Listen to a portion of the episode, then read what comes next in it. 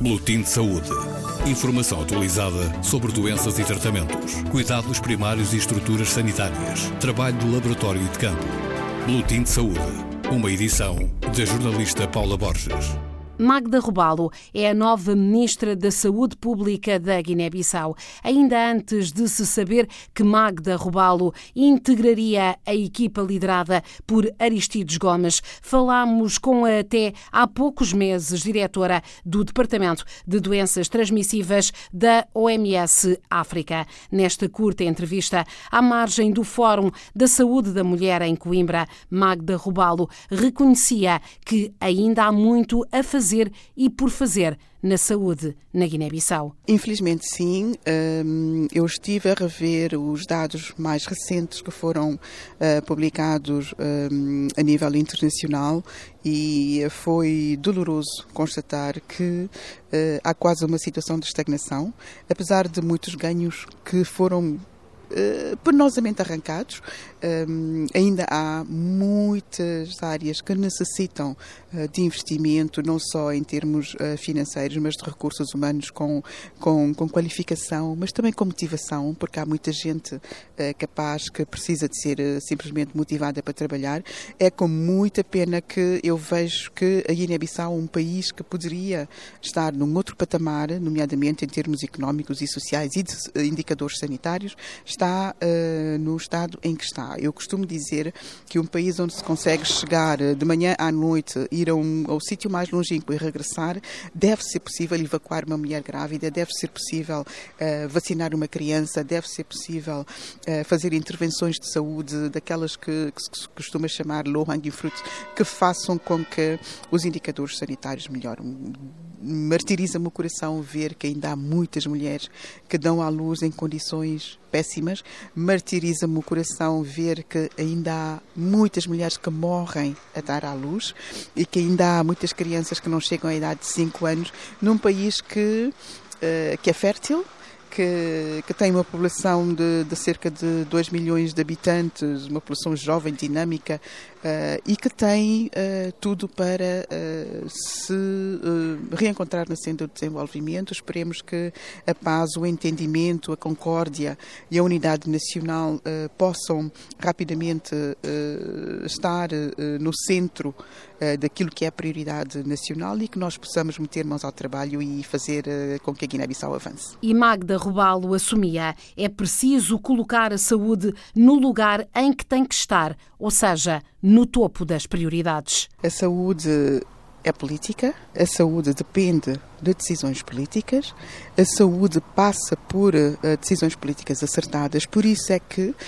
é preciso uh, que nas assembleias, nos parlamentos, nos governos, nas presidências, nas associações das igrejas, nas comunidades, em todo o lado, que as pessoas estejam conscientes para que possam não só tomar as decisões que se impõem ou influenciar ou então reclamar as decisões que se impõem, porque se a pessoa, se a pessoa não sabe aquilo a que tem direito e aquilo que deve reclamar, também não o, o, político, aquele que decide, não se vai propriamente às vezes importar. Não estou a dizer que, eh, que todos não se importam, mas há alguns que passam eh, ao lado das prioridades. Neste fórum dedicado à saúde da mulher em Coimbra, anteontem, a agora Ministra da Saúde Pública da Guiné-Bissau destacava a importância das mulheres se envolverem mais? Eu penso que ainda falta muita vontade política, ainda falta muita confiança da parte das mulheres, que às vezes precisam uh, de, de ser encorajadas a aceitar que têm mais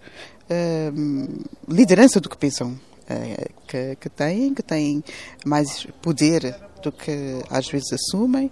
E também o que é preciso é uh, mobilizar mais homens, uh, porque eu penso que há muitos homens que têm vontade, estão conscientes e são capazes de ajudar nesta, nesta causa e continuar um, a despertar consciências, continuar espalhar o saber e o conhecimento, continuar a fazer as pessoas saber o que é que os números dizem, onde é que está a evidência para que nós possamos mudar isto.